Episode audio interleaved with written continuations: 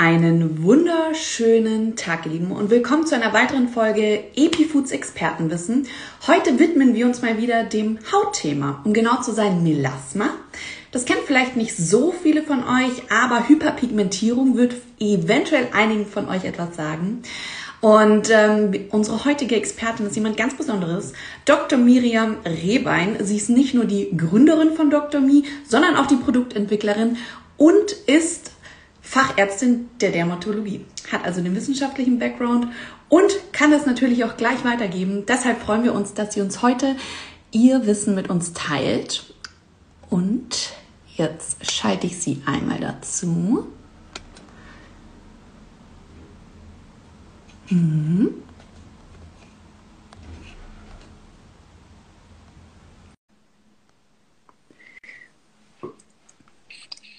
Hallo. Ja, Hallöchen. Sehr cool. Miriam, erstmal danke für deine Zeit und dass du dein Wissen mit uns teilst. Freut uns sehr. Ich würde gleich mal mit der Tür ins Haus fallen und dich darum bitten, dass du dich einfach mal selbst vorstellst. Wir beide kennen uns ja tatsächlich auch noch gar nicht und unsere Community wahrscheinlich auch noch nicht. Deswegen würde ich mich freuen, wenn du dich einfach mal selbst vorstellst. Ja, du hast es ja gerade schon total toll für mich gemacht. Ich habe schon zugehört. Ähm, ja, tatsächlich ähm, habe ich eine Praxis, eine eigene Praxis seit sechs Jahren in München. Ähm, bin Fachärztin für, das heißt eigentlich Haut- und Geschlechtskrankheiten, so Dermatologie. Ähm, Hat mir witzigerweise mein Vater letztens gesagt und ich so witzig, ich wusste das gar nicht. Total interessant, ja. Ja, das wissen immer nicht viele, dass in meinem Fachgebiet tatsächlich auch die ganzen Geschlechtskrankheiten hat. Das wäre jetzt dann nochmal eine Sonder-Live-Sendung, glaube ich, die wir dann mal veranstalten können. Auch sehr spannend. Ja, mega. In der heutigen Zeit. Und ähm, die Praxis habe ich seit sechs Jahren, bin ich selbstständig und habe ehrlicherweise schon im Studium angefangen, meine Creme für mich selbst immer selbst zu mischen. Und ähm, aus dem einfachen Grund, weil ich immer so ein bisschen enttäuscht war von dem, was es gab. Und dann habe ich immer die Pille abgesetzt und dann habe ich grauenvolle Akne bekommen und habe mir sogar ein Pony geschnitten, das mir jetzt echt so gar nicht steht. Es sah sowas von gesteuert aus. Aber ich dachte, es wäre besser, als diese ganzen Pickel zu haben. Und ähm, dann habe ich halt sehr früh angefangen zu recherchieren, zu gucken, hey, was kann überhaupt was für Haut und was kann nix. Ja, wir sind ja alle auch so ein bisschen Werbeopfer. Und dann habe ich sehr früh meine eigene Creme gemischt. Und irgendwann, Jahre später, als ich dann schon als Assistenzärztin in der Dermatologie gearbeitet habe, wurde ich dann natürlich oft angesprochen von Patienten, die gesagt haben, Mensch, ähm, was cremen Sie denn eigentlich? Ihre Haut ist so gut. Und ähm, habe ich gesagt, oh, ehrlich gesagt, ich mische das selbst. dann habe ich Patienten gesagt, oh, können Sie mir auch mal ein Töpfchen mischen? Ich so, ja, ja, klar, mache ich. Und irgendwann hat es so überhand genommen. Da habe ich wirklich immer nach der Praxis nachts in meinem Keller gestanden, Cremes gemischt, gemacht, getan, um die für meine Patienten fertig zu machen. Und das ging dann irgendwann nicht mehr. Dann habe ich den Patienten Rezepte mitgegeben und gesagt, hey, mach das doch bei einem Apotheker. Und das ist immer voll in die Hose gegangen, weil da viele einfach dann nicht so ganz streng nach den ähm, Inhaltsstoffen geguckt haben. Da wurde dann schnell so aus 8% mal 18% oder andersrum und dann hatten die Leute Ausschläge und also es war echt nervig.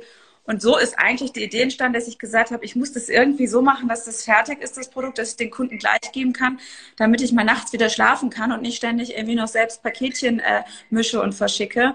Und dann ist, habe ich erst vor ein paar Jahren eigentlich aus dem Hobby heraus ähm, die Dr. Me gegründet, also das Skincare Label. Und ähm, eigentlich tatsächlich als Hobby. Und ähm, interessant ist, was passiert ist, ich meine, ich weiß, dass es funktioniert, was passiert ist, ist, dass meine Kundinnen dann von ihren Freundinnen angesprochen wurden. So, hey, was hast du gemacht? Deine Haut ist so gut. Ja, und ähm, die dann wiederum natürlich mir dann auch geschrieben haben. Und dann ist es wirklich jetzt so total verrückt, ganz natürlich gewachsen, weil die Haut einfach besser wird und weil man natürlich einfach sieht, dass die Patienten, auch jetzt bei Melasma-Patienten, tatsächlich endlich gute Haut bekommen. Und das Geheimnis, das verrate ich euch auch so ein bisschen zumindest, ähm, dahinter ist am Ende des Tages Retinol. Das ist jetzt ja nichts Neues. Also eine Amerikanerin in dieser Sendung würde uns jetzt alle auslachen. Ich weiß nicht, ob eine dabei ist. Ja, weil die, die kaufen das sozusagen over the counter überall. Ähm, aber das Problem bei Retinol, wenn ihr googelt, ist, dass man häufig sieht, dass die Leute so krasse Ausschläge bekommen, trockene Haut, Reizungen. Also ganz viele haben Angst vor Retinol.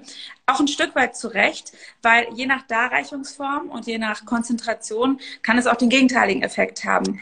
Und das war damals für mich schon im Studium wirklich ähm, Ansatzpunkt, eine Form von Retinol zu finden, eine Darreichungsform, die so gut in die Tiefe der Haut kommt, dass sie das macht, was wir wollen, nämlich schöne, ebenmäßige, glatte, gesunde Haut, ohne die Nebenwirkung zu haben mit Reizung, Rötung und Schorf. Und ähm, das macht diese spezielle Verkapselungstechnik, die ich entwickelt habe. Deswegen funktioniert das so gut. Und mittlerweile muss ich sagen, arbeite ich äh, von 8 bis 18 Uhr in meiner Praxis an Patienten und mache mit ganz viel Leidenschaft meine Dermatologie. Und dazwischen in den Pausen und danach, wenn ich nicht gerade mit euch hier sitze, ähm, bin ich in meiner Firma, die mittlerweile auch in die Praxis ins gleiche Haus eingezogen ist. Und wir tüfteln an weiteren kleinen Gimmicks für unsere Haut. Ja, da habe ich jetzt gleich noch eine andere Frage, weil ich habe das auch ähm, schon vorab über dich gelesen gehabt, dass du schon in deiner, in deinem Studium angefangen hast, selber deine Produkte zu mischen. Und du hast ja auch diese verschiedenen Technologien entwickelt, von jetzt zum Beispiel der Verkapselungs Verkapselungstechnologie. Wie kann man sich das vorstellen? Stehst du dann im Labor oder ich dachte mir ja. so, ich meine, ja, abgefahren.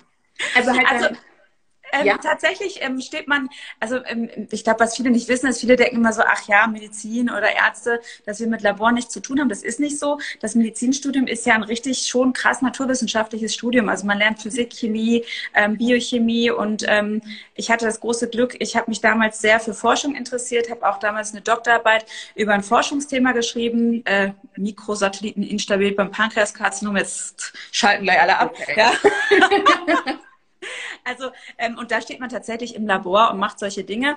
Und ähm, später dann, als ich jetzt das, ähm, die Rezeptur weiterentwickelt habe, hatte ich einen Laborpartner, mit dem man dann zusammenarbeitet, wo man hingeht und sagt, Mensch, ich brauche ein Molekül, ähm, ich, wir müssen tiefer in die Haut kommen, wir müssen ähm, vor Oxidation schützen. Und dann ist das schon eine enge Zusammenarbeit, die man hat, bis es dann irgendwann perfekt ist. Aber das hat tatsächlich auch sehr, sehr, sehr, sehr lange gedauert. Also ich glaube, bis dann die erste Rezeptur mal so war, wie, wie ich sie wirklich wollte und abgenommen habe, sind ein paar Jahre ins Land gegangen, ja.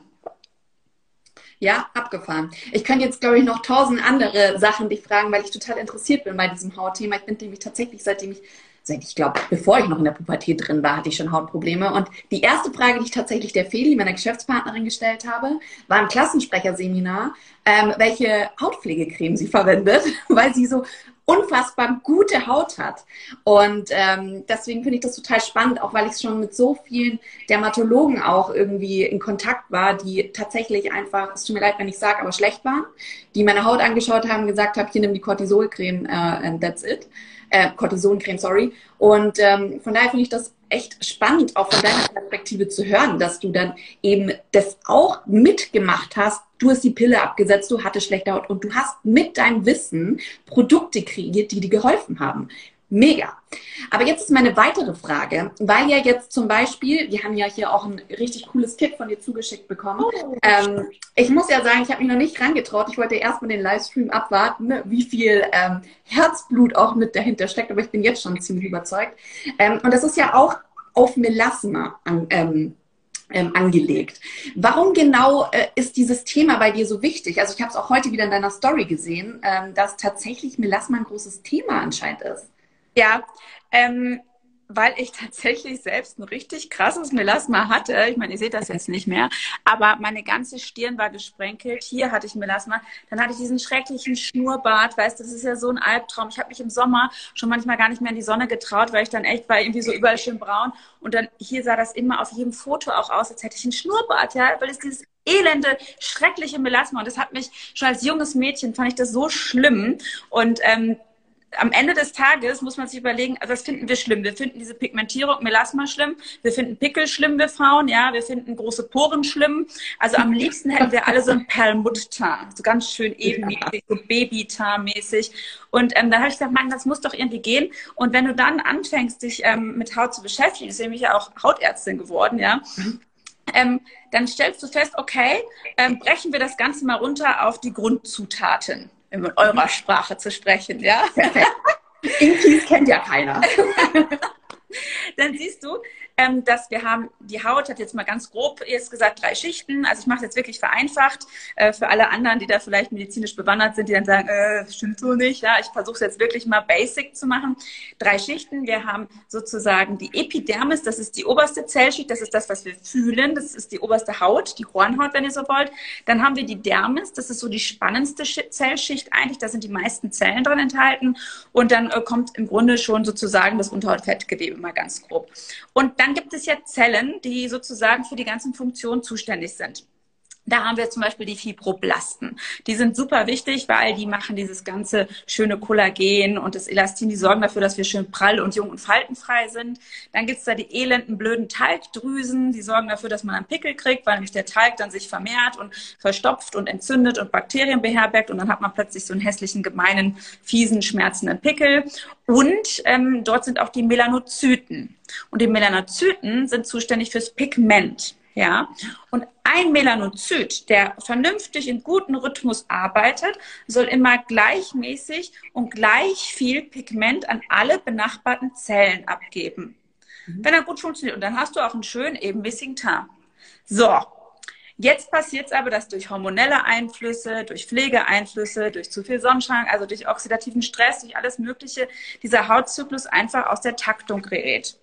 Das heißt, plötzlich hast du auf einmal Intimertalgdrüsen, hormonell häufig in der Pubertät, weil Testosteron macht mehr Talg. Deswegen haben Männer zum Beispiel auch größere Poren und mehr Pickel und schlimmere Akne oft als Frauen. Ähm, dann die Melanozyten geben nicht mehr schön gleichmäßig Pigment ab, sondern auf einmal so wupp, wupp, wupp und dann gibt es eine Pigmentstörung. Und Ziel meiner Pflege oder meiner, meine Medizin, medizinischen Eingriffe war immer zu sagen, hey, wir müssen irgendwie schaffen, dass das wieder alles schön gleichmäßig im Lot läuft, damit das wieder alles schön so richtig wie beim Baby gut geordnet ist. Und das schafft Retinol. Retinol sorgt dafür, dass es wirklich wieder einen gesundeten Hautzyklus gibt. Und ähm, für diese Entdeckung wurde tatsächlich sogar Nobelpreis verliehen. Leider nicht an mich. Schön, ne? Das war schon in den 30er Was Jahren. Kann auch werden. Das, das war in den 30er Jahren. Das ist also schon lange her. Man weiß das schon lange. Und ähm, Retinol sorgt wirklich dafür, dass wir wirklich wieder so einen schönen Rhythmus und einen gesunden, ähm, angekurbelten Hautzyklus haben, weshalb es eben langfristig dafür sorgt, dass die Haut auch wieder gut aussieht. Mhm. Ja, abgefahren. Ähm, Melasma, du hast jetzt eh schon ein paar Ursachen genannt. Ganz kurz, ist es, weil ich habe online auch ein bisschen drüber nachgelesen, ist es dasselbe wie Hyperpigmentierung oder kann man die beiden abgrenzen? Ähm, jein, also ähm, ähm, nicht dasselbe unbedingt. Beides ist eine Hyperpigmentierung. Melasma ist so spezifisch das, was man wirklich hier so auf dem Gesicht sieht. Viele mhm. Frauen in der Schwangerschaft auch bekommen, ja, mhm. ähm, oder ähm, auch dieses Schnurrbart hier im Gesicht. Also es ist wirklich grauenvoll. Das hat auch nichts mit dem Hauttyp zu tun. Das kriegt jeder Hauttyp auch maximal pigmentiert. Also wirklich schwarz, ähm, dunkelhäutige können Melasma bekommen. Die haben dann wirklich auch noch dunklere Flecken dort. Ne? Also es hat nichts nur mit jetzt unserem Hauttyp zu tun. Ähm, und dann gibt es verschiedene Ursachen für andere Pigmentstörungen noch. Zum Beispiel, wenn du mit einer frischen Narbe in die Sonne gehst, dann kann es da auch eine Pigmentstörung geben. Wenn du Zitronensaft auf deine Haut träufelst und damit mhm. in die Sonne gehst, kriegst du sogar eine richtige Verbrennung und langfristig Pigmentierungsstörung. Parfum, ätherische Öle, ja, aufgesprüht. Du siehst immer, viele Leute haben hier so einen komischen dunklen Fleck. Hier und hier. Das kommt vom Parfum und dann Sonne. Ne, macht auch Pigmentstörung. Und Melasma ist aber schon sehr spezifisch, dieses Gesicht, diese Gesichtsmaske sozusagen, ja. Mhm. Und ähm, die haben wir Frauen tatsächlich viel häufiger als Männer. Weil okay, es also es kennen beide Geschlechter. Ja, weil es ist östrogenbedingt. Ja, mhm. also deswegen auch in der Schwangerschaft so ähm, vermehrt das erstmalige Auftreten. Ich glaube, da werden jetzt viele Frauen auch schon sagen, oh ja, ich auch. Ähm, das ist wirklich so, dass durch die extrem hohen Östrogengehalten der Schwangerschaft, da haben wir ungefähr den Östrogenspiegel, den wir sonst für den Rest unseres Lebens haben, ja, in so einer Schwangerschaft. Ich weiß gerade, wovon ich rede. Okay. Dann, Dann Glückwunsch, ähm, nachträglich, oder? Ey, ja, jetzt ist siebter Monat, jetzt wächst Ach Quatsch, man sieht es gar nicht. Ja, ich habe deswegen das. Mein, hier, mein, da. Dann Glückwunsch, aktuell. Bisschen, bisschen ist schon da. und ähm, aber ihr seht an mir, siebter Monat und noch kein Melasma.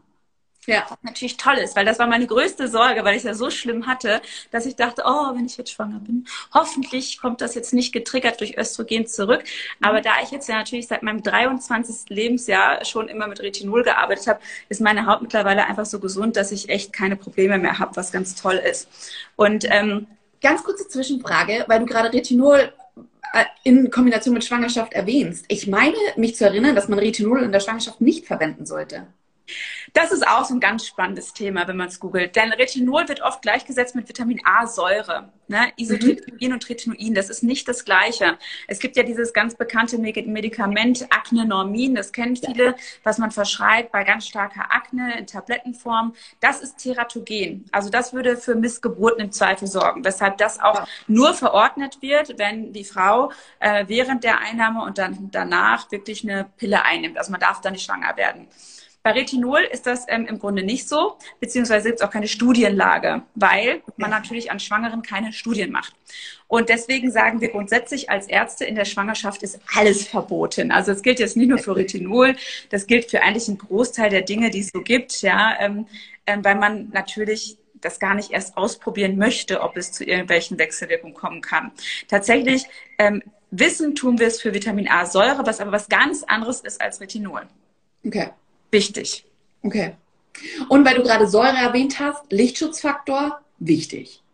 Ja, das ist auch so ein Thema. Das habe ich ja ganz viel gesagt, oh, Retinol, das nutze ich jetzt aber nur im, ähm, im Winter wegen der Sonne. Dann sage ich immer, ja, und was sollen unsere ganzen Ladies in Dubai machen und in Hollywood und in, in der Karibik, wo so ungefähr immer die Sonne scheint? Das ist natürlich Quatsch. Ja, also Lichtschutzfaktor empfehle ich auch völlig unabhängig vom Retinol, denn ähm, die Sonne, mal neben allen anderen toxischen Dingen, lässt uns einfach wahnsinnig schnell altern. Und Sonnencreme ist wirklich die günstigste Variante, die ihr alle nutzen könnt, um Anti-Aging zu betreiben. Einfach nur, weil Strahlung ja nicht nur Pigmentstörung macht, sondern weil Strahlung auch aktinische Fasern, also die Straffheit eurer Haut ruiniert und ganz nebenbei natürlich auch Hautkrebs und so auslösen kann, klar. Aber ähm, nur weil ihr Retinol nutzt, heißt das nicht, dass man nicht mehr die Sonne darf. Das ist Quatsch. Ne? Du wirst lichtempfindlicher. Das bedeutet so viel, wie wenn du sonst eine Stunde in der Sonne gesessen hast, bis so diese Rotschwelle kam, sitzt du dann vielleicht eine Dreiviertelstunde in der Sonne. Ne? Aber völlig unabhängig davon, auch wenn ihr kein Retinol nutzt, würde ich jedem immer ans Herz legen, bitte, bitte nutzt immer Lichtschutzfaktor. Okay. Jetzt hatte ich dich vorhin unterbrochen. Weißt du noch, wo wir unterbrochen haben oder Ansonsten mache ich nämlich gleich mit der nächsten Frage weiter. Nee, mach ruhig weiter. Wir werden eigentlich nur, ob Melasma und Pigmentstörung das gleiche ist. Genau. Äh, ist es gefährlich? Also, weil man hat ja ganz oft das Gefühl, sobald sich was an der Haut verändert, dass es irgendwelche Krankheiten sind oder man jetzt das irgendwie behandeln muss, weil das irgendwelche Folgen hat. Ist jetzt Melasma gefährlich oder Nein, also Melasma an sich ist überhaupt nicht gefährlich, nur total lästig. Es gibt aber schon Erkrankungen, sehr, sehr seltene, die zum Beispiel mit so einer plötzlich auftretenden Pigmentstörung einhergehen. Da gibt es so, ähm, so ähm, Ablagerungskrankheiten, die sind aber super, super, super, super selten. Ähm, deswegen würde ich die auch hier gar nicht nennen. Ähm, bei 99,999 Prozent ist das Problem tatsächlich einfach diese Pigmentierungsstörung, ja. Okay. Und gibt es verschiedene Arten von Melasma, die man verschieden behandeln muss? Oder sagst du jetzt so Melasma, Retinol? Ähm, also es ist nicht nur Retinol. Ähm, bei Melasma ist es halt so, jetzt stell dir vor, es, ich, ich nenne es jetzt mal so, es kommt von innen. Ja, also mhm. es kommt sozusagen von innen und pulsiert immer unten wieder hoch. Mhm. Das heißt, nur oben das Melasma wegzunehmen, sorgt für einen kurzzeitigen Effekt. Dann, ne, wenn man jetzt so lasern würde zum Beispiel, dann ist es ja erstmal, sieht die Haut wieder gut aus, aber dann kommt es natürlich wieder nach, weil es arbeitet unten ja weiter, wenn du so willst. Deswegen ja. muss man sozusagen, braucht man ein Konzept und man braucht ein langfristiges Konzept. Das ist so, wie wenn ich dir sagen würde, oh, äh, hast du Angst vor Karies, na dann putzt doch einmal im Jahr die Zähne. Na, das wird halt nicht helfen. Da muss man halt auch wirklich jeden Tag putzen, weil du ja auch jeden Tag Zucker zuführst, ne? Mal so als Beispiel. Und wenn diese Melanozyten in der Tiefe der Haut einfach nicht richtig das Pigment abgeben und immer da so rumspringen, äh, bringt es auch nichts, dass wir an der Oberfläche einmal polieren, äh, weil dann kommt es wieder nach. Das heißt, auf der einen Seite versuchen wir mit Retinol in der langfristigen Anwendung wirklich dieses Pulsieren zu beruhigen und den Hautzyklus zu gesunden. Und auf der anderen Seite können wir zusätzlich natürlich einen Laser machen, um das, was da ist, mal wegzunehmen, damit man mal eine gute Basis hat. Ne? Das ist ein gutes Konzept, was man fahren kann. Okay. Und Würdest du sagen, die Ernährung hat auch einen Einfluss auf Melasma? Insgesamt ähm, vielleicht auch der Lebensstil? Also das ist eine ganz trickige Frage, weil wir wissen ja, dass Östrogen, also das weibliche Hormon, einen Einfluss auf das Melasma hat. Jetzt wissen wir auch, dass es mittlerweile wahnsinnig viele Lebensmittel gibt, die total hormonverseucht sind. Ne? Viel Fleisch hat mittlerweile gerade was aus der Tiermast kommt, ist vollgepumpt mit irgendwelchen ekelhaften Hormonen und Antibiotika. Wir wissen, dass oft aus Plastikflaschen Weichmacher ins, Plast also die, ins Wasser aus den Plastikflaschen geht, wenn das Plastik warm wird. Einer der Gründe, warum Männer auch immer häufiger diese Männerbrüste bekommen, hat man ja vermutet, dass es vielleicht an diesen Weichmachern im Wasser liegen könnte. Ähm, auch so eine These, die es gibt, die aber noch nicht, logischerweise noch nicht bestätigt ist, ist die Frage, warum gibt es mehr Brustkrebs? Womit hängt das zusammen? Ne, ist ja auch, wir stellen ja fest, dass immer mehr junge Frauen Brustkrebs haben. Warum eigentlich? Ja. Ähm, also ich glaube schon ganz fest daran, man isst, was man isst. Und ja. natürlich hat die Ernährung auf unser gesamte Optik, Wohlbefinden und ähm, alles, was wir sind, extremen Einfluss. Es gibt aber kein Lebensmittel spezifisch, wo ich euch jetzt sagen könnte, oh, lass das weg, dann geht das Melasma weg. Das ist es nicht. Aber ich glaube, die grundsätzlich gesunde Ernährung, ja, und auch, wo kommen unsere Lebensmittel her? Was verwende ich da? Ähm, wo hole ich Fleisch her, wenn ich Fleisch esse? Ja, ist es in Ordnung, Fleisch ganz wegzulassen? Auch nicht unbedingt. Da musst du an Eisenstoffwechsel denken und so. Aber weißt du, dieses Bewusstsein für, was führe ich mir eigentlich gerade in meinen Körper als Brennstoff ein? Ähm, ist ein ganz wichtiges Thema. Ja, was ja auch interessant ist, zum Beispiel äh, Konservierungsstoffe werden ja nur einzeln getestet, welche Wirkung sie auf menschlichen Körper haben, aber in Kombination nicht. Das bedeutet also, wenn wir jetzt drei verschiedene Konservierungsstoffe im, äh, in, in, nennen wir es mal im Senf drin haben oder in irgendeiner Soße und ja. denken, wir können es gedankenlos drüber geben über unsere über unsere restlichen gesunden Lebensmittel, kann es trotzdem negative Folgen haben. Ja. Und wie würdest du jetzt sagen, im Lebensstil, ähm, sei es Zigarettenrauch, Alkohol und so weiter, kann, also ich meine, da wissen wir, es ist schlecht, aber kann es auch das tatsächlich triggern?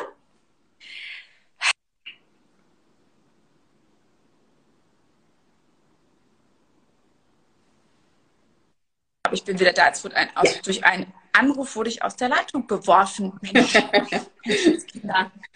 Dabei habe ich extra schon hier das, äh, habe ich extra schon Flugmodus und nur WLAN, aber jetzt rufen die auch über WLAN an. Das ist mir keine Chance mehr hier. Wenn du den Mond anmachst am Handy, ich glaube, dann geht's nicht. Ach, den Mond. Ja. Guck mal, was es alles gibt. Nächstes Mal mache ich den Mond an. Also, zurück zu der Frage. Ähm, ähm, warte, wo waren wir mit der Frage? Bei äh, Zigaretten und Alkohol. Ja, genau. Mensch, besonders triggert. Schwangerschaftsdemenz. ähm, also Melasma wird dadurch eigentlich nicht getriggert, um ehrlich zu sein. Also gibt es zumindest keinen, also man hat nicht feststellen können, dass jemand, der raucht, mehr Melasma hat oder weniger hat als jemand, der das nicht tut. Ne, das muss man ganz klar sagen. Aber man sieht der Haut an, ob jemand raucht. Der hat vielleicht dann nicht mehr ähm, Pigmentstörung dadurch. Aber was er definitiv hat, ist größere Poren, und mhm. ein Grauschleier. Ihr werdet lachen, aber es ist wirklich so. Könnt ihr mein Personal fragen. Wenn Patienten reinkommen und vor mir sitzen, sehe ich, ob die rauchen oder nicht. Ich sehe natürlich nicht, ob die mal eine Zigarette in der Woche rauchen. Aber wenn die regelmäßige ähm, Raucher sind, ich sehe es an der Haut. Die Haut hat einen Grauschleier, die sieht fahl aus, die oberste Durchblutung ist nicht da, der Glow ist nicht da, die Poren sind größer. Die hat wirklich einen Grauschleier, die Haut. Ja, abgefangen. Äh, Glaube ich aber aufs Wort, weil ich finde, jetzt wo du sagst, tatsächlich, wenn ich an die Leute denke, die ich kenne, die rauchen, habe ich auch das Gefühl, da ist ein Grauschleier drüber. Ja. äh, weil jetzt hier gerade auch gleich eine Frage kam, ähm, ist Soja eigentlich ungesund, weil da Hormone drin sein sollen, oder? Also angeblich soll ja im Soja Östrogen enthalten sein. Es gibt aber verschiedene Studien, soweit ich weiß, die eigentlich sagen, das ist ein Östrogen, das ist ein Phytoöstrogen, was jetzt nicht sonderlich großartige Auswirkungen hat. Was man natürlich nicht essen sollte, ist ein genmanipulierter Soja. Aber es gibt ja tatsächlich auch Soja, der in Österreich angepflanzt wird, biozertifiziert, Demeter-zertifiziert, Naturkind-zertifiziert, was es nicht alles gibt. Ähm, wie stehst du zu dem Thema? Also, ja, also am Ende des Tages ist es genau so. Du findest sowohl Soja als auch alles an Fleisch, als auch alles an anderen Pflanzen, wo äh, unheimlich viel Müll drin ist, wenn du nicht weißt, wo es herkommt. Und ähm, ich meine, alle, im Grunde wissen wir das alle. Wenn du natürlich bei deinem Bauern nebenan kaufst, bei meiner Mutter ist das so toll, ja, da ist der Biobauernhof nebenan, da kommt das frisch vom Feld und du fährst jeden Tag sozusagen mit dem Radl dran vorbei und siehst, wo deine Tomate herkommt. Na, ich meine, wo gibt es das schon noch? Und hast auch wirklich eine direkte Kontrollmöglichkeit, vielleicht auch, ob die nicht doch irgendwelche illegalen Düngemittel oder so einsetzen. Ja. Ähm, ansonsten sind wir, finde ich, mittlerweile, was die Lebensmittelindustrie angeht, ziemlich aufgeschmissen. Auch klar, es gibt diese ganzen Biozertifikate, aber darüber kannst du ja auch schon wieder einen eigenen Talk machen, ne, wie man man ja. die kaufen kann und was für Bedingungen es eigentlich gibt, um die, die sich auf ein Produkt zu pinnen. Ich finde es richtig traurig. Also manchmal bin ich, bin ich einfach schier fassungslos, wie schwierig es dann doch ist, wirklich gute Lebensmittel einzukaufen. Und da müssen wir uns auch alle ein bisschen an die eigene Nase packen, weil dass ich für ähm, 1,99 Euro kein super ähm, äh, Hühnchenfilet bekomme, ich meine, das muss mir ja auch irgendwo klar sein, wie soll das gehen? Ne? Und dann muss ich mich fragen, wenn ich das jetzt gekauft habe für 99 Cent, wo kommt denn das eigentlich her und was war das eigentlich für ein Tier? Und das gleiche ist mit den Pflanzen. Wenn ich eine Tomatenpackung kaufe, ähm, wo irgendwie 10 Tomaten 99 Cent kosten, ja, wie soll denn das gehen? Dass die dann aus irgendeinem so fiesen Gewächshaus kommt und am Ende des Tages vielleicht gar nicht, gar keine Tomate mehr drin ist, ist irgendwie auch klar, oder? Ja, total. Das ist traurig und das ist aber tatsächlich, glaube ich, insgesamt in der deutschen Gesellschaft so verankert, dass es günstig sein muss. Das Problem ist wirklich, ich sehe das zum Beispiel an meiner Mutter, die kommt von einem Bauernhof, die denkt ja dann tatsächlich, die Tiere, die dort liegen, geschlachtet, die sind so äh, geschlachtet worden wie bei ihr damals auf dem Bauernhof. Und das ist egal, ob das jetzt günstig oder teuer ist. Ich, also sie hat diesen Bezug nicht dazu. Und ich glaube, das haben ganz, ganz viele Leute nicht, die das nicht verstehen. Aber wie du schon gesagt hast, das ist ein komplett anderes Thema nochmal, aber wichtig einfach auch zu thematisieren. Ähm, Ganz kurz noch eine andere Frage bezüglich Lebensstil ähm, oder auch was man so im Alltag macht. Haben Kosmetikprodukte, sagen wir jetzt mal schlechte Kosmetikprodukte, einen Einfluss auf Melasma? Ja, definitiv. Ähm, vor allen Dingen dann, wenn Duftstoffe drin sind. Ja, okay. das ist ja das, was ich eben gesagt habe, was man häufig sieht. Ja, dieses typische Parfum oder manche haben es auch vom Deo. Wenn sie so ein Duftdeo haben und gehen damit in Sommerurlaub am Strand, haben sie plötzlich hier irgendwie so Fleckchen, ne? so dunkle pigmentierte Haut. Ähm, und diese Duftstoffe, wenn du die natürlich auf deine Haut aufträgst und ähm, dann kommt UV-Strahlung, die ja auch durch Fenster und alles durchkommt, ähm, dann kann dadurch können dadurch erst auch Pigmentstörungen entstehen. Ähm, deswegen sage ich ja immer, also wenn wir jetzt mal allgemein über Skincare sprechen, es gibt halt einfach nicht viel gute Skincare auf dem Markt. Auch da ist das gleiche Thema wie bei Lebensmitteln. Wenn man sich anguckt, was die ähm, Produkte teilweise in der Produktion kosten, dann wird ja auch klar, dass da gar nichts drin sein kann. Ich habe ja oft Kunden, die sagen, oh Mann, warum ist das so teuer? Ja, kann ich euch genau sagen, weil wir kaufen die Rohstoffe ein, wir gucken uns an, was da reinkommt, wir wissen, in welcher Konzentration was wie wo drin ist und dann geht das nicht für eine Mark 50, geht einfach nicht. Ja, und ähm, das, das, das, das ist einfach so. Ja, das ist einfach für Mark 50. Wie lange habe ich diesen Spruch schon nicht mehr gehört? ja. Ich liebe, ich liebe immer noch die D-Mark. Nein, ich meine. Aber ähm, und wenn du dann, weißt du, so ein, so ein Creme-Pot kaufst für irgendwie 4,99 Euro, dann musst du dir mal überlegen, okay, Marketing, Branding, Sekundärverpackung, Tiegel, Transport, dann ist es EKVK-Preisunterschied, dann hat er vielleicht einen Inhalt. Der Inhalt hat dann vielleicht noch einen Wert von 5 Cent, diese Creme, die du dir dann ins Gesicht schmierst. Und dann machen wir uns ja alle auch nicht die Mühe, mal die Inkies anzugucken. Was ist da eigentlich drin? Ja, dann stehen da so ewig lange verrückte Namen und du denkst dir so, naja, wird schon gut sein, steht ja drauf, Anti-Aging Hautcreme, ja, wird schon passen. Ähm, am Ende des Tages schmierst du dir fast eigentlich nichts ins Gesicht oder irgendwelche Weichmacher oder sogenannten Moisturizer. Wo Studien übrigens zeigen, dass man dadurch schneller altert, weil die Haut sich an diesen äußeren Feuchtigkeitszustrom gewöhnt. Wir wow. wissen ja auch, Babys nicht eincremen, weil das reguliert sich ja alles wunderbar von selbst. Und dann fangen wir Frauen wie verrückt irgendwann an, uns 100.000 ähm, äh, Cremchen ins Gesicht zu schmieren und wundern uns dann, dass wir die gleichaltrigen Männer oft jünger aussehen, bessere Haut haben. Ja. Weil die machen nämlich nichts. Ja. Deswegen wissen wir heute auch, nichts machen ist besser als das Falsche machen. Ja, witzig. Ich wollte gerade sagen, ich habe nämlich ähm, ein Interview mit der Jenny Knieble und dir äh, mir angehört und da ging es darum, beziehungsweise äh, ein Zitat von dir war, gesunde Haut braucht eigentlich nichts außer Wasser. Kranke Haut braucht Doktomie. Und das fand ich so geil, weil das ist erstens mega selbstbewusst und ich dachte mir aber, ja, es ist ja wirklich so. Gesunde Haut braucht ja im Endeffekt auch wirklich nichts. Nein, aber also gesunde Haut braucht tatsächlich sage ich mal, nichts, aber wenn du das Bedürfnis hast, wirklich Anti-Aging zu machen oder willst Hautverbesserung, dann brauchst du einen Wirkstoff, der funktioniert und wissenschaftlich bewiesen gibt es davon nur zwei. Das eine ist Retinol, ja, mhm. das ist, da gibt es über 60.000 Studien. Und das andere ist, ähm, sind Hormone. Ja, wir wissen auch, alle Hormone haben extremen Einfluss auf die Optik unserer, unserer Haut und unseres Körpers und unserer Haare und alles. Ne, das ist klar. Und an, darüber hinaus diese ganzen Werbeversprechen, die wir alle sehen, rauf und runter mit irgendwelchen tollen Modellen, die dann so, oh, ja, hier mein, mein Q10 und weiß nicht was. Ne? Ich meine, ich sehe das auch und denke so, oh, vielleicht brauche ich die. Das ist natürlich, das, da gibt es keine fundierten Studien, da gibt es nur so hausinterne Studien, die dann von dem Hersteller beauftragt werden, ähm, ja. die dann vielleicht belegen, dass das funktioniert. Aber sage ich mal, wirklich übergeordnete wissenschaftliche Studien dazu gibt es nicht ausreichend, um das zu belegen. Und das nächste, was ich jetzt auch mal allen Ladies hier an die Hand geben muss, ist, wenn die Frauen eine Creme kaufen, passiert ja auch immer das, die nehmen es aus dem Tiegel, schmieren es auf die Hand und riechen als erstes dran. Als könntet ihr riechen, dass die Haut, also die Creme gut für eure Haut ist. Wenn sie gut riecht, dann riecht sie gut, weil viel Parfum drin ist. Und das wiederum gehört ja jetzt nicht in euer Gesicht, sondern von mir aus als Duft so ein bisschen ins Haar oder so. Na, dafür gibt's dann halt Parfums, die man kauft, aber doch bitte nicht für, für Pflegezwecke auf eure Haut. Ja, ja, wichtiges Thema. Meine Schwägerin hat tatsächlich das gesehen, hat die erste Creme rausgenommen, hat rein so gemacht und dran gerochen. Immer. Ich mir nur, erstens, du hast gerade meine Creme gelangt, geil. und zweitens, hä, warum riechst du dran? Es soll ja nicht riechen. Ja, witzig. Machen alle Frauen. Ja, aber das stimmt, weil wir so, weil, weil wir es irgendwie gewohnt sind. Wenn es gut weil wir riecht, das in der Werbung auch sehen. Ja, genau. Ja, wow. Also. Was Werbung angeht, ich glaube, das ist auch nochmal so ein ganz anderes Thema, weil ich bin tatsächlich auch, ähm, es gab eine Kosmetikfirma, die auch sündhaft teuer ihre Produkte verkauft hat. Und jegliche Kosmetikerin, bei der ich war, sie empfohlen hat, die haben meine Haut ruiniert. Die haben meine Haut ja. einfach ruiniert. Und dann habe ich mir auch angefangen, mal die Inkis durchzulesen und dachte mir, oh mein Gott, das ist hormone, hormonell wirksam. Was passiert hier gerade? Das ist total krass. Das ist ja. eigentlich irgendwie auch verboten. Ich sag mal, diese Werbeversprechen und was marketingtechnisch gemacht wird, aber diese riesen Firmen, das sind ja riesen Konzerne, die dahinter sind, die haben ein Marketingbudget, ähm, da, da haut's dir aus den Latschen. Ich denke mir immer, wenn ich Werbung sehe und da ist so eine US-Hollywood-Ikone macht Werbung dafür, denke ich mir immer, okay, die geben sehr viel Geld für Marketing aus, dann bleibt nicht mehr viel übrig für Inhalt.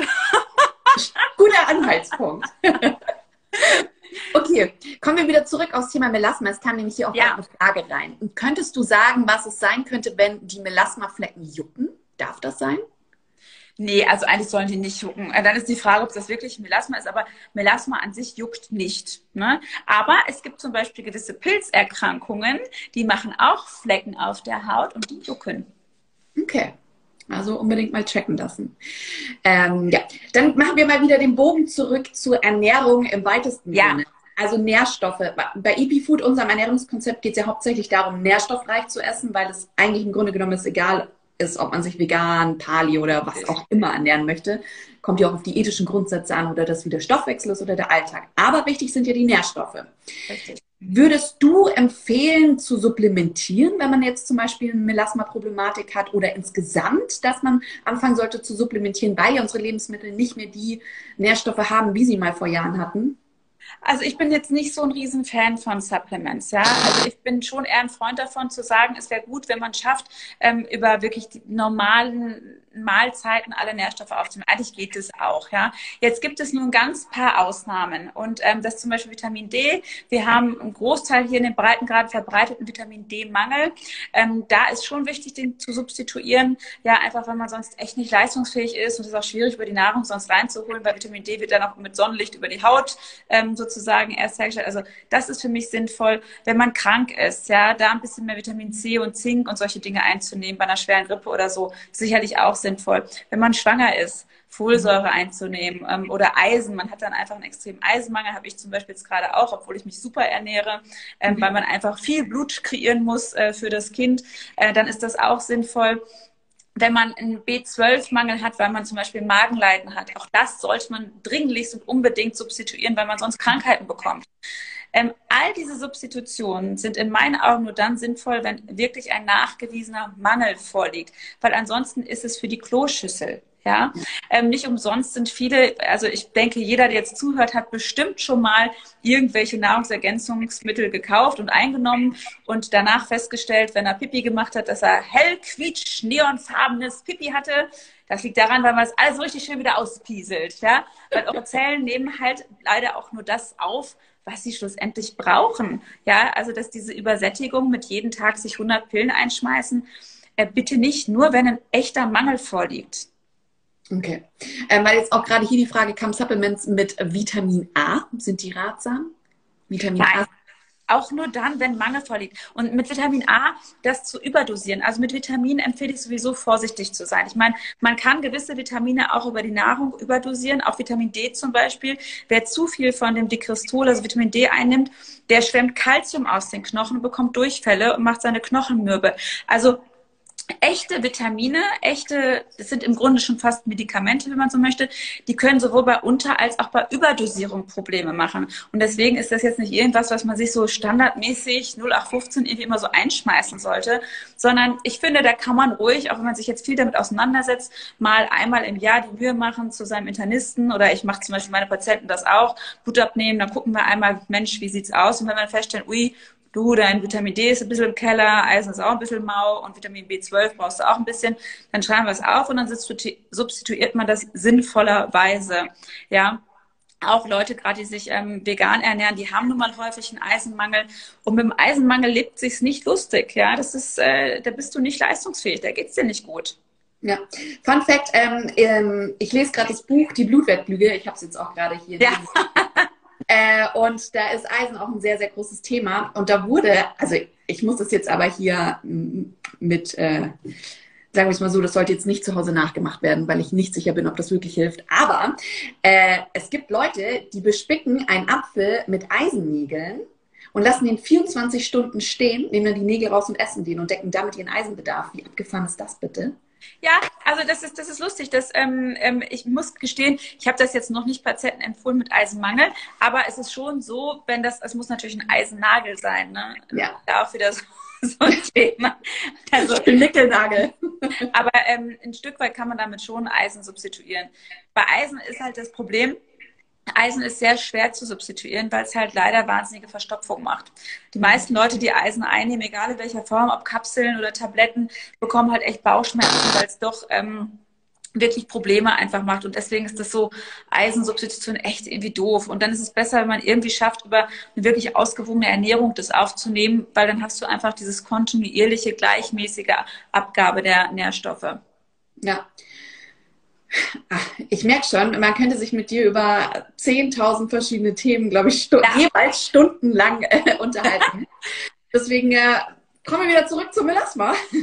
Ja, Wie würdest du jetzt sagen, sieht die optimale Behandlung aus bei Melasma bzw. Hyperpigmentierung? Vielleicht auch in der Schwangerschaft, weil da auch die Frage habe ich gelesen vorhin, äh, worauf man da achten sollte. Also ich habe ja tatsächlich enorm viele Patienten mit Melasma. Das ist echt eines meiner absoluten Schwerpunkte, gerade jetzt im Winter. Ähm, bei mir ist ein Pflegeprotokoll so, dass die Patienten eingestellt werden im Vorfeld, meistens zwei, drei Monate vor dem eigentlichen Lasertermin, auf ein sogenanntes Melasma-Protokoll. Ähm, das besteht bei mir aus verschiedenen konzentrierten Retinolprodukten und Peeling-Protokollen, die die Patienten machen. Ich habe bei mir dann da im Shop auch so ein extra äh, Melasma-Set zusammengestellt, beziehungsweise da findet man irgendwie so eine ganze Seite oder zwei Seiten. Ich habe da mich irgendwann mal total verausgabt und alles zum Thema Melasma runtergeschrieben, was man tun kann. Ähm, und dann, wenn die Patienten das gemacht haben, eine ganze Weile und die Haut sozusagen einen guten Hautzyklus gekommen ist, laser ich die Haut einmal mit einem CO2-Laser in einer ganz speziellen Einstellung, wo ich nur genau so tief laser, dass ich die Pigmentschicht leicht entferne. Mhm. Und dann sehen die schon mal gut aus. Ne? Also wenn die erste Lasersitzung macht, dann ist im Grunde optisch das weg. Und dann ist aber das ganz, ganz Wichtige, dass gleich danach am nächsten Tag wieder angefangen wird, mit dem Melasma-Protokoll zu arbeiten. Und zwar mhm. dauerhaft. Jetzt sagen die so, oh Gott, ey, ich muss das jetzt immer machen. Ja, aber nette Nebeneffekt, es ist auch die beste Anti-Aging-Pflege, die es gibt. Also es ist nicht nur, dass das Melasma weggeht, sondern die Zellen werden, ähm, werden gesünder, die Haut wird ebenmäßiger, die Poren werden kleiner, die Fältchen sind geglättet, man kriegt so einen schönen Glow. Ja, also es spricht gar nichts dagegen, das zu machen. Man kann das dann irgendwann so ein bisschen stufenweise auch machen, aber man muss sich im Grunde sozusagen als Dauertherapie verstehen. Irgendwann ist es bei vielen so, dass es weg ist. Also ich erinnere mich an die ersten Jahre, als ich angefangen habe, mein Melasma zu therapieren, dann ist es im Sommer immer noch wieder stärker zurückgekommen. Mittlerweile bin ich ja viel in der Sonne ich liege auch sogar mittags mal in der prallen Sonne. Ähm, manchmal sogar vergesse ich vielleicht für eine Stunde mal den Sonnenschutz auch echt nochmal nachzulegen. Ich wäre auch ne, gut im Predigen und manchmal selbst. Nobody's perfect. Ne, es ist wie der Schuster, der die schlechtesten Schuhe hat, so ungefähr. ähm, aber es kommt nicht mehr. Also irgendwann hast du sozusagen dein Hautzyklus wirklich so gut im Griff und es ist einfach wieder so eine gute Taktung da, dass ich ja jetzt selbst in der Schwangerschaft das nicht bekomme. In der Schwangerschaft würde ich natürlich nicht lasern und nicht irgendwie solche Dinge anfangen. Da ist einfach wichtig, ähm, auf der einen Seite natürlich Sonnenschutz und auf der anderen Seite wie gesagt, es ist östrogenbedingt und in der Schwangerschaft hat man da so einen unfassbar hohen, hohen Wert. Aber ich kann euch beruhigen, bei vielen ist es auch so, dass es dann nach der Schwangerschaft, wenn die Hormonwerte sich wieder normalisieren, auch wieder von alleine weniger wird bzw. weggeht. Okay.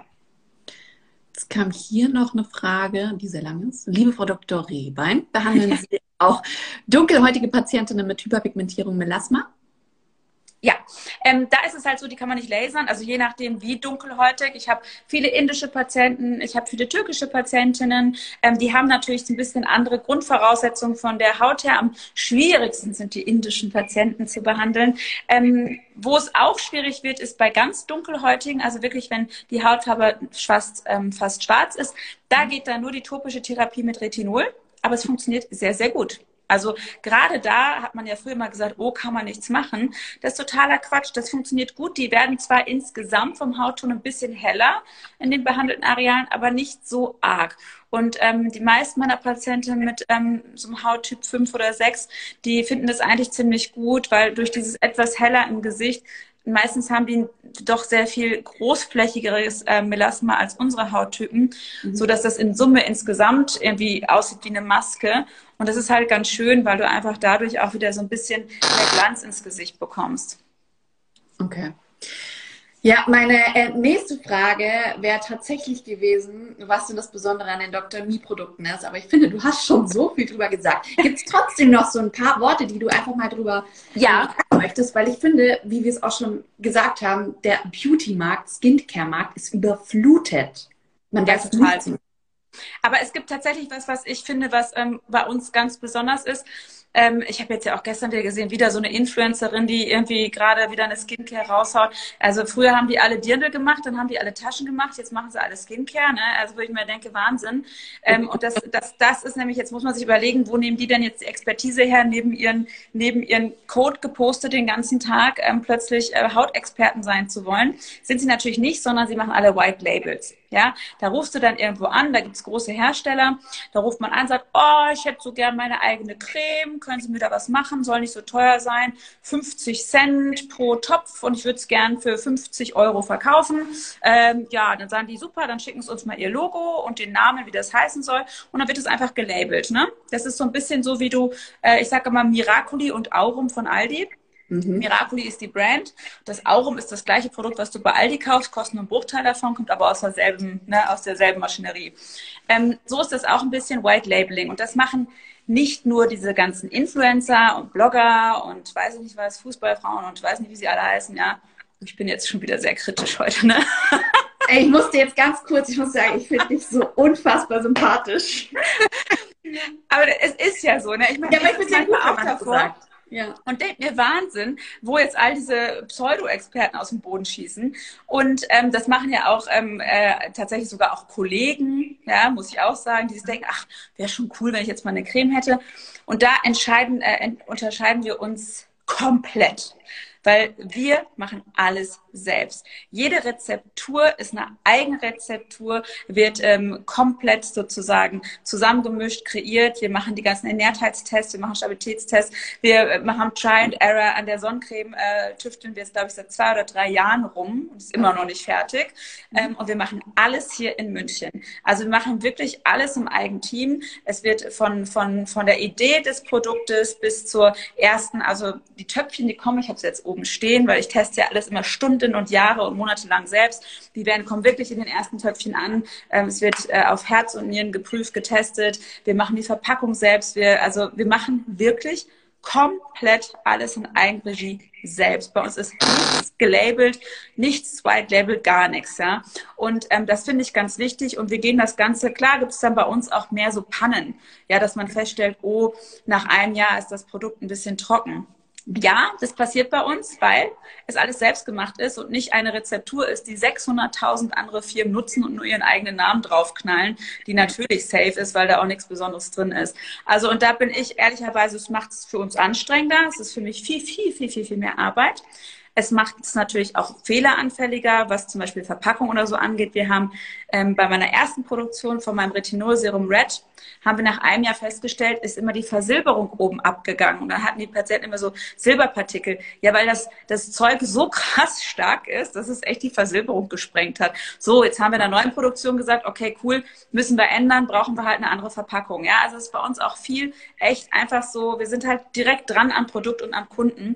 Und deswegen sind wir ganz anders als diese ganzen White Labels. Ja, abgefahren. Also man hört richtig raus, wie viel Arbeit dahinter steckt.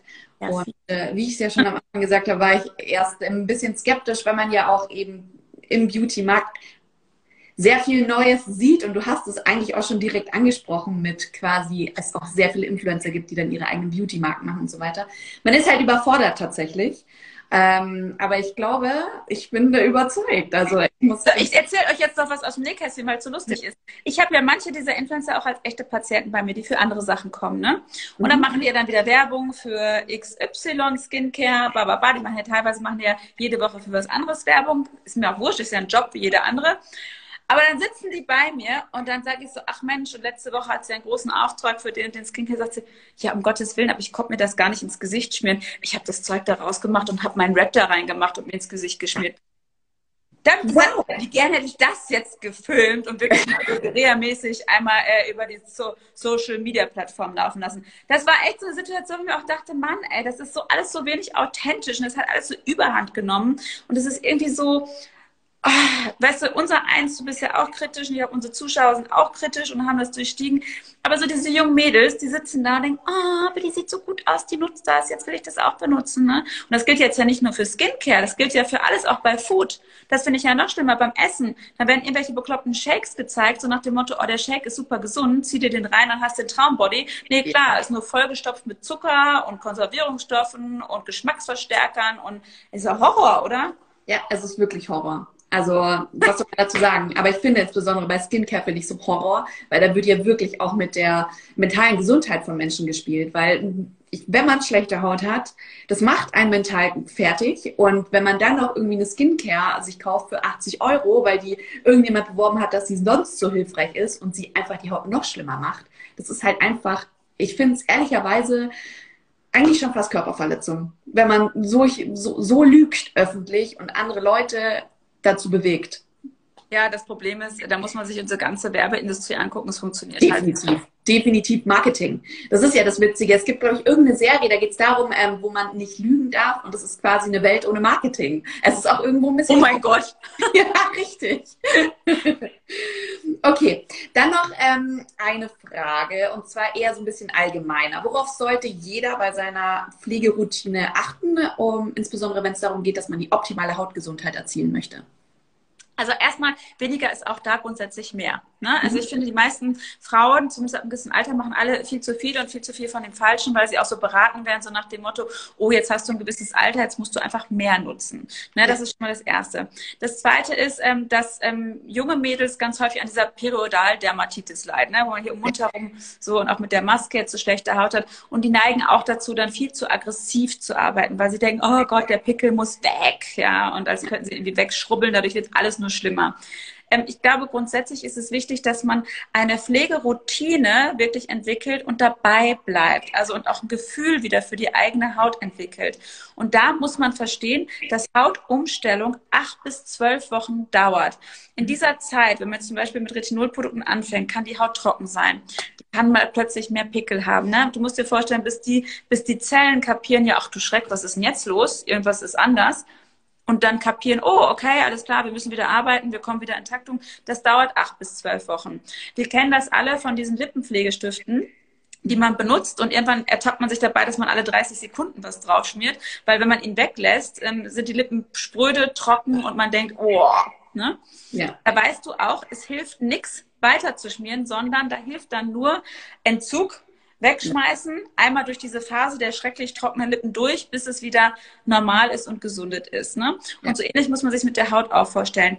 Man muss wirklich für seinen Hauttyp angepasst eine eigene Pflegeroutine äh, etablieren und auch dabei bleiben und man spürt dann seine Haut auch wieder ein bisschen. Ich habe halt Kunden, die peelen zweimal am Tag und das ist auch gut so, weil die Haut einen schönen, gesunden, rosigen Glanz hat. Und ich habe Kunden, die machen das nur dreimal die Woche, weil sie einfach merken, oh nee, es ist noch nicht so weit, es ist ein bisschen zu empfindlich. Aber man spürt das dann irgendwann.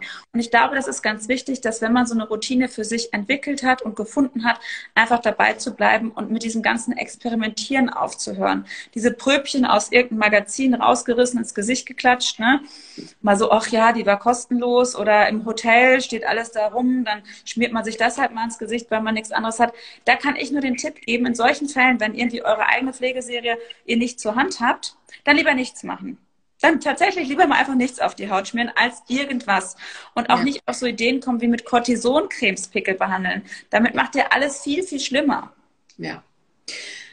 Ganz kurz, weil ich tatsächlich so eher in Richtung Naturkosmetik tendiere. Was hältst du von Naturkosmetik? Ich habe nicht gesehen, bei dir, du hast ja auch so natürliche Stoffe drin, aber ja auch die eher, nennen wir es jetzt mal, die technologischen oder chemischen.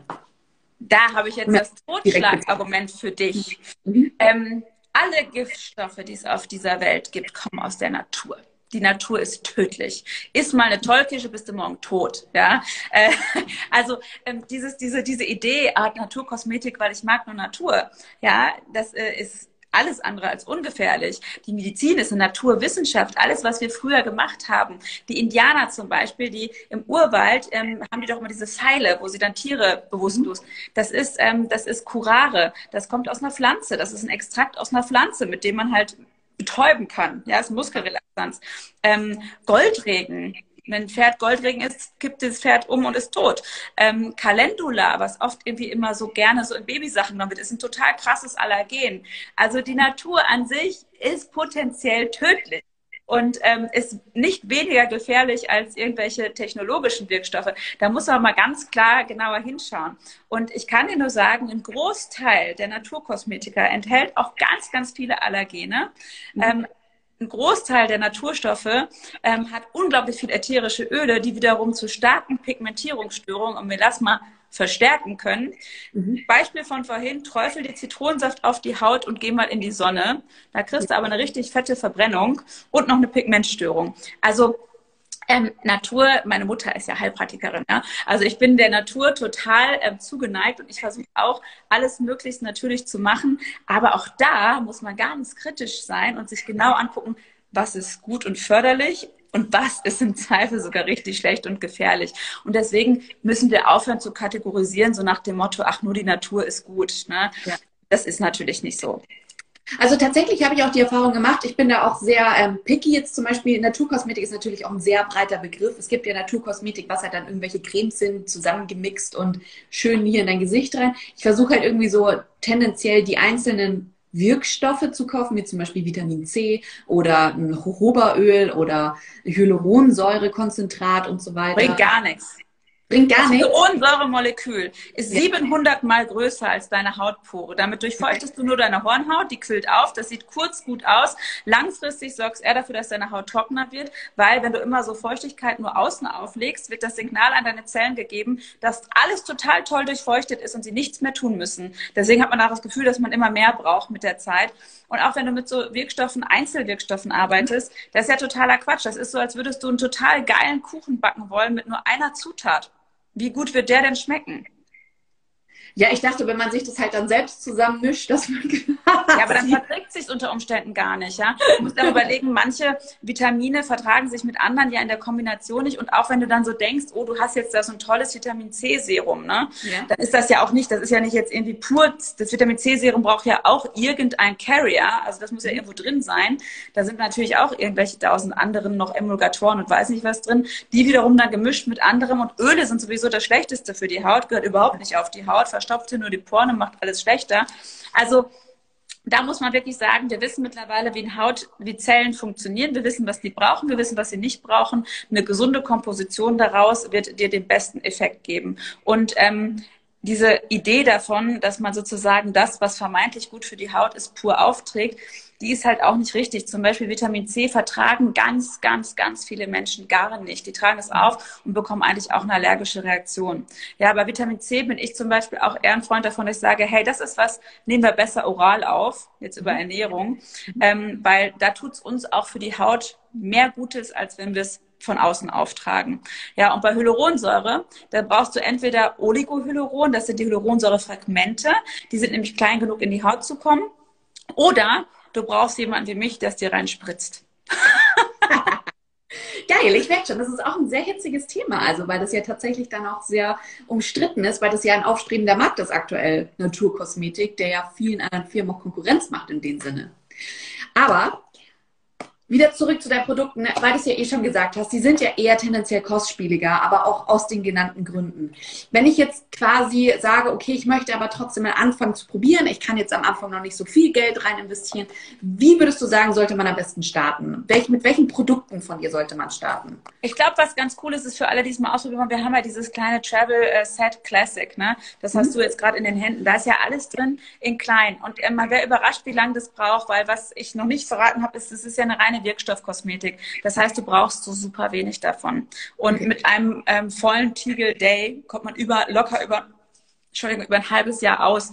Ähm, deswegen, das darfst du auch nicht vergessen, du brauchst halt echt ganz wenig davon, um die Effekte zu erzielen. Was ich wiederum aus Nachhaltigkeitsgründen auch gut finde, nicht immer dieses, dieses Verschleudern von Produkt. Du brauchst wirklich wenig, es geht nur darum, den Wirkstoff auszutragen. Deswegen finde ich das Travel ähm, Set Classic gut, um wirklich alles einmal auszuprobieren, zu gucken, was funktioniert für mich. Ansonsten lasse ich meine Patienten ganz gerne immer einfach mit der Day und Night starten. Mhm. Einfach Tages- und Nachtcreme und sonst nichts und dann peu à peu langsam aufstocken, weil man echt lange mit hinkommt. Und ähm, ich glaube, was auch noch wichtig ist, weil du sagst, so Naturkosmetik, der Markt ist aufstrebend. Jetzt definieren wir mal Naturkosmetik. Was bedeutet das denn eigentlich? Ist ja auch wieder nur so ein Wort, womit alle um sich schmeißen, genau wie Nachhaltigkeit und Klima und Plan. Also jeder schleudert es raus und keiner hat es mal richtig hinterfragt. Also für mich ist zum Beispiel Naturkosmetik, wir sind komplett vegan, äh, wir sind tierversuchsfrei, wir sind parabenfrei, wir ähm, haben Code-Check, sind wir free sozusagen. Äh, wir benutzen kein Plastik, kein Mikroplastik, kein Schmierplastik. Ähm, also das, wann bist du Naturkosmetik? Wann bist du es nicht mehr? Ich glaube, die Kunst ist einfach, ähm, ehrlich zu den Kunden zu sein, ein gutes Produkt anzubieten, mit dem man auch das versprochene Ziel erreicht, ja. Und das ist für mich eigentlich das, was ich ganz oben auf die Fahne schreibe, dass die meine Patienten und Kunden einfach happy sind und ähm, das haben, was sie wollen, weil anders funktioniert es doch eh nicht. Wenn es dir da nicht äh, taugt, ja, und es hält nicht die Versprechen, dann kaufst du es doch sowieso nicht wieder. Punkt. Ja. Also wer sich nach dem Livestream das nicht bestellt, keine Ahnung.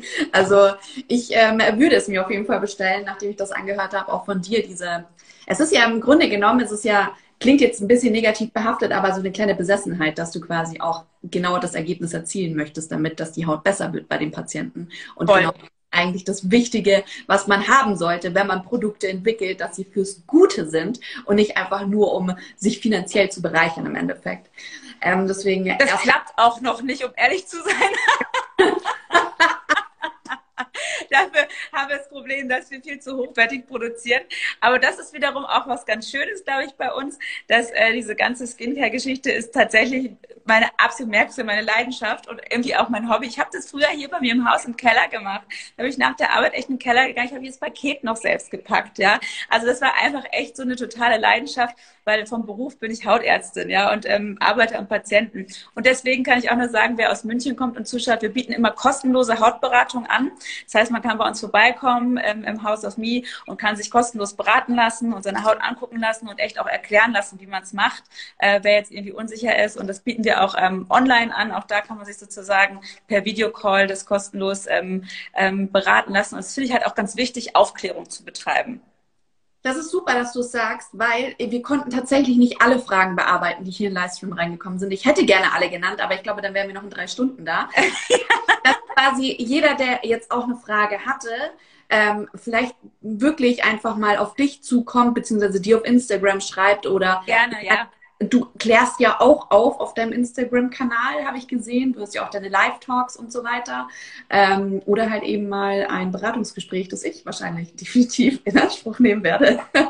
Sehr gerne. Dich hätte ich jetzt gerne, ehrlich gesagt, eigentlich hier in meiner Küche, um mir was adäquat, gutes, schwangerschaftstaugliches zu essen zu machen. Das finde ich jetzt toll. Vielleicht können wir uns austauschen. Ich Man kann ja deine, deine Hautberatung.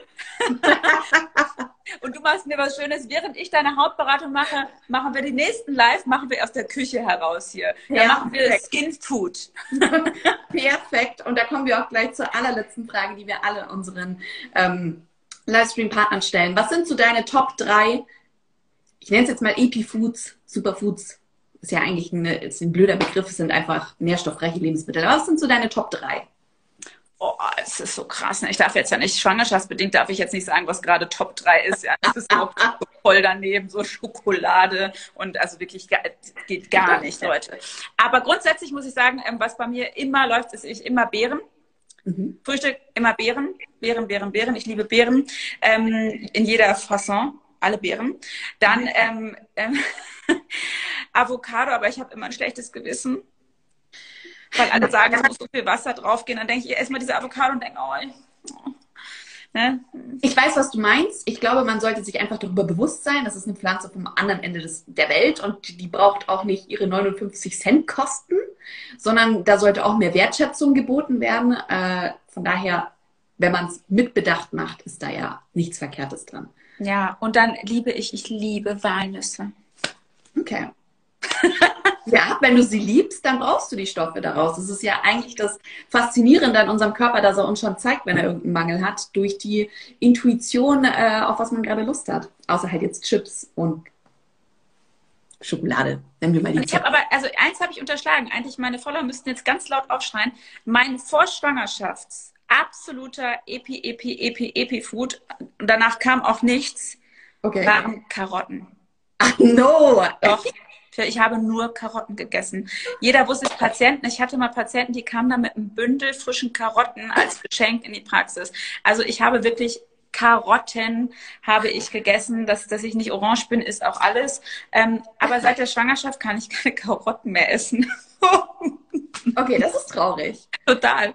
Ähm, aber Fun Fact, die Feli, also meine Geschäftspartnerin und ich, wir ernähren uns ja auch mega gesund. Als sie schwanger war, da ging auch nur noch Schnitzel, Pommes. Darf man eigentlich auch nicht sagen, aber so ist es halt. Und ich glaube, ja. man hat auch genau das geben, was er dann braucht. Ich glaube, da kann man nicht viel verkehrt machen. Heute gibt es selbstgemachte Pizza. geil. Sehr geil. Ohne Karotten. Ja, cool. Miriam, ich sag tausend Dank. Ich sag auch allen Danke, die zugehört haben. Ähm, Feli hat auch zugeschaut. Ich sehe gerade ihren Kommentar. so war's. so war's. Ähm, und ähm, ich würde dir einfach das Schlusswort überlassen. Na, also ich bedanke mich erstmal, dass ich hier heute mit dir quatschen konnte. Ich finde immer wieder total unglaublich, wie die Zeit im Flug einfach vergeht. Ähm, mir macht es immer wahnsinnigen Spaß. Ähm, ich liebe euren Kanal. Ich habe mir tatsächlich habe ich überlegt, heute, nachdem ich Kartoffelsalat gesehen habe gestern in Bayerisch, ob ich auch bayerischen Kartoffelsalat heute mache, hätte ich es auch richtig Lust zu. Und ähm, ich freue mich einfach über so viele coole Frauen und so viel Female Empowerment hier auch in den Kommentaren, so viele Herzen, die hier hochflattern. Und ähm, wir müssen einfach alle nur genauso weitermachen. Dito. Dann jetzt noch einen schönen Abend und guten Appetit. Danke euch auch einen schönen Abend. Tschüss. Tschüss.